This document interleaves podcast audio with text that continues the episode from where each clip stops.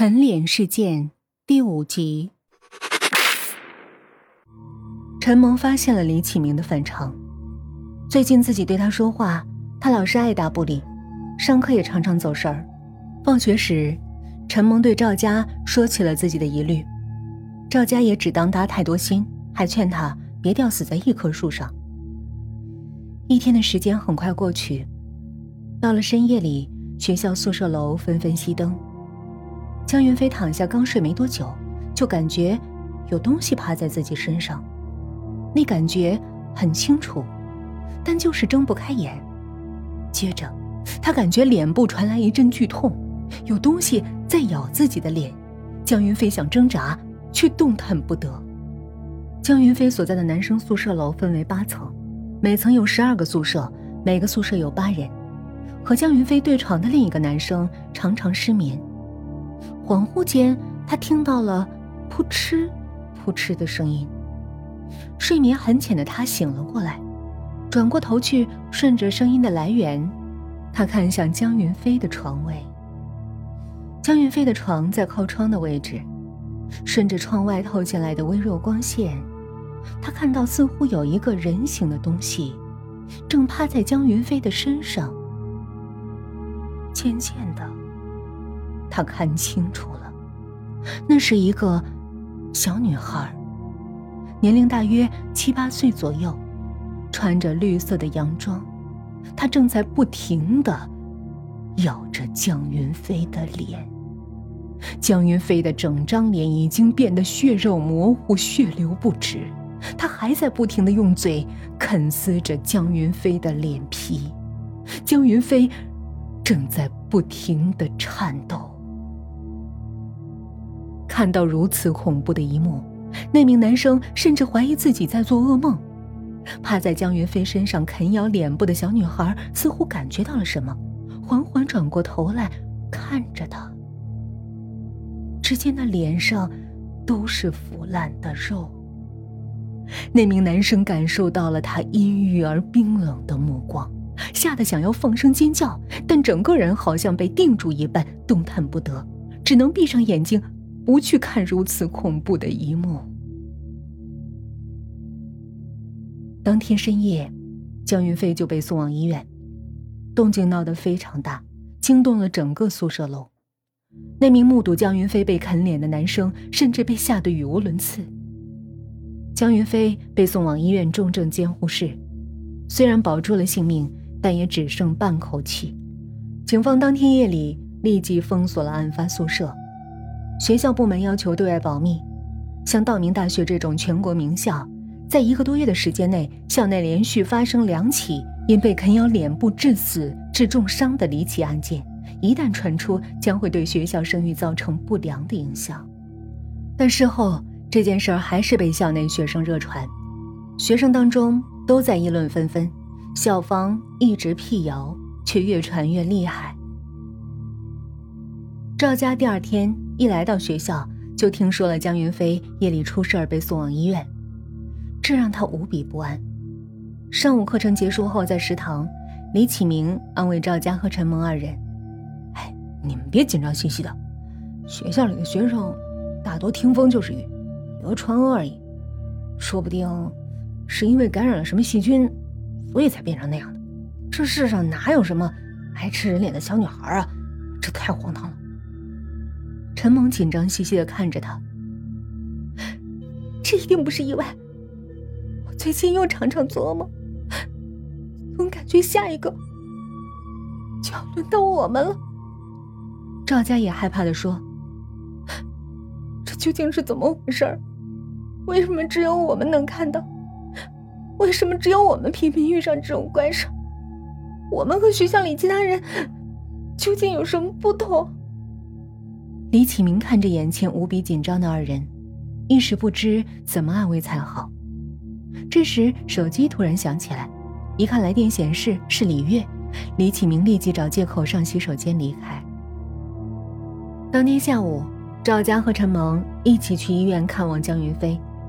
江云飞在住院部的 ICU 里躺着，隔着玻璃，赵家、陈萌看到他的脸上缠着厚厚的纱布，身边挂着人工呼吸机。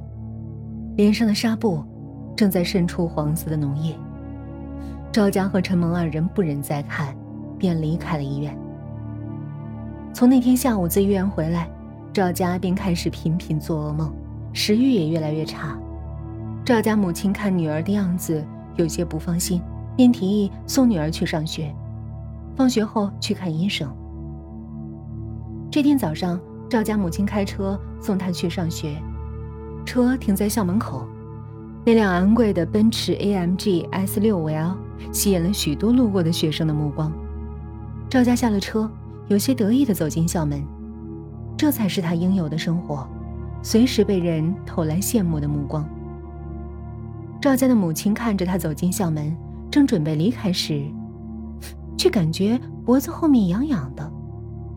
他一抬头，就在车的后视镜里看到一双灰色的小手，正从脖子后面的长发里。缓缓伸出来，掐住自己的脖子。接着，他发出了惊天动地的尖叫。当然，除了他自己，没人能听到。校门口的保安见那辆奔驰车一直停在原地不动，觉得有些奇怪，就上前想查看究竟。走到车前，发现赵家的母亲一动不动地躺在车里，敲了敲车窗，也不见车里人有反应。于是立刻打电话报了警。赵家的母亲被送到医院后，因抢救无效死亡，死因是中暑。这让其他人大为不解：这个女人居然把自己活活闷死在了车里，中了暑也不懂向他人求救。赵家和他的父亲随后赶到医院，赵家扑到母亲的尸体上，痛哭不止。赵家母亲的丧事一连举办了好几天，赵家也一直沉浸在悲痛之中，一个多月都没来上学。过了一个多月后，赵家才调整好情绪。这天周末，他打算和陈萌一起去看望在医院里的江云飞。说来也奇怪，自从赵家母亲去世后，陈萌就没有再做过噩梦，精神也好多了。江云飞的病情也出现了好转，已经转入了普通病房。赵家和陈萌到医院时，江云飞在睡觉，两人便没有打扰他，放下水果看了一眼后就离去了。李启明和李月正在热恋之中，正巧这天周末，李启明有些感冒，李月便和他一起来医院拿点药。两人在二楼住院部附近的走廊上取药。正巧被从住院部离开的陈萌、赵家两人撞见。陈萌看着不远处举止亲密的两人，一下就认出了李启明，这令他恼怒无比，冲上前去拉开二人，一个耳光打在李启明的脸上，愤怒的质问：“你和他什么关系？你敢背着我偷腥是吧？”李启明捂着半边发肿的脸，低着头，支支吾吾地说：“不，不是你想的那样。”你误会了，他只能先稳住陈萌的情绪。陈萌的泼辣性子要是闹起来，自己肯定要吃亏，只能事后再向李月解释清楚。他万万想不到，居然会在今天，在医院撞上陈萌和赵家。瞒了这么久，终于露馅了。一旁的李月不可置信地望着李启明，眼中渐渐充满了泪水。这是怎么回事？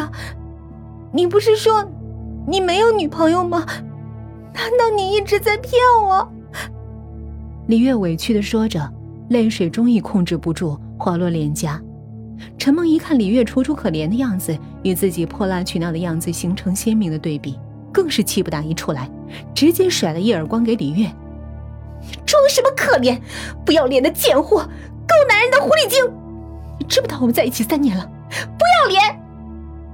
李月的脸色变得有些愤怒，看着李启明，等着他给自己一个解释。看着李启明吞吞吐吐的样子，李月捂着嘴，哭着转身跑了。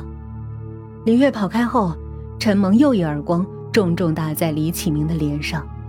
这下陈萌尖尖的指甲把李启明脸上划出了三道血痕。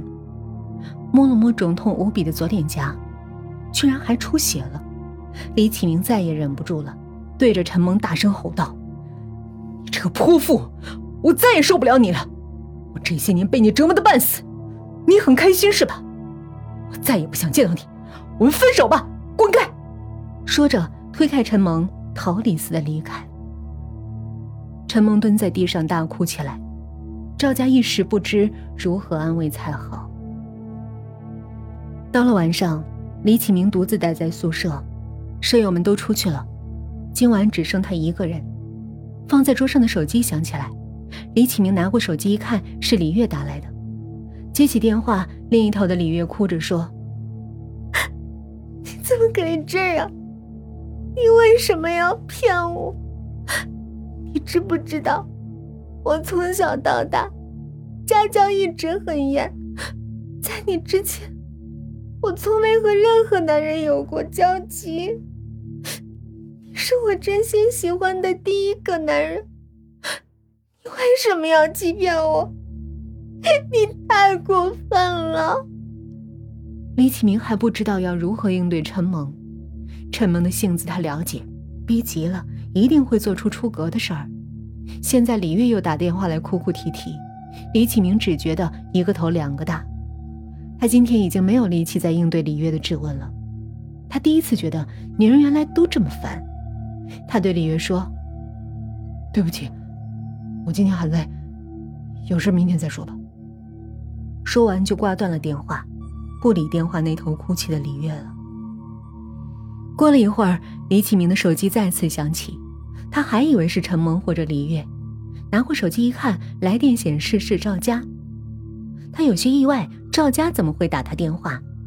拿起手机按下接听键，电话那头的赵家声音显得有些阴郁。李启明，你现在在宿舍吗？李启明说：“我在。你有什么事儿？你现在到学校树林后面的人工湖来，我有事儿和你和你说。”李启明看了看时间，现在。都十二点了，有什么事儿明天再说不行吗？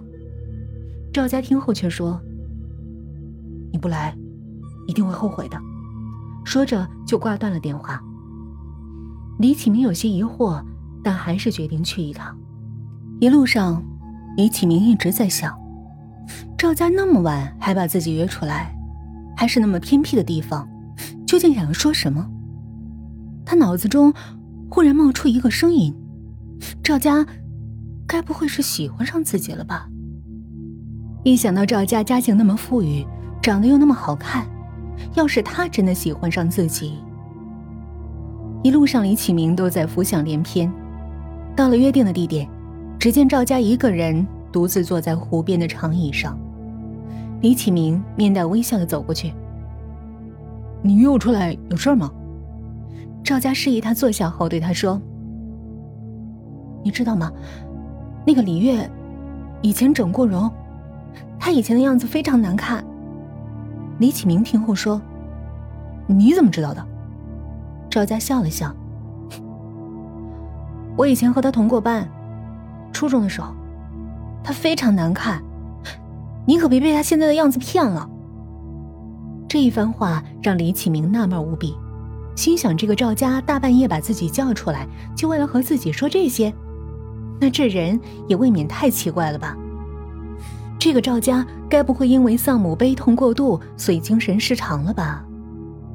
看着四周漆黑一片，李启明感觉有些心慌，于是对赵家说：“现在很晚了，有事儿明天再说吧。”说完起身离开。赵家看着李启明离去的背影，嘴角浮起一丝意味深长的笑容。李启明回到宿舍后，心想：“这个李月整过容，这也太恶趣了吧！”赵家还说她以前的样子非常难看。陈萌虽然泼辣了点但至少还真实。这李月居然整过容。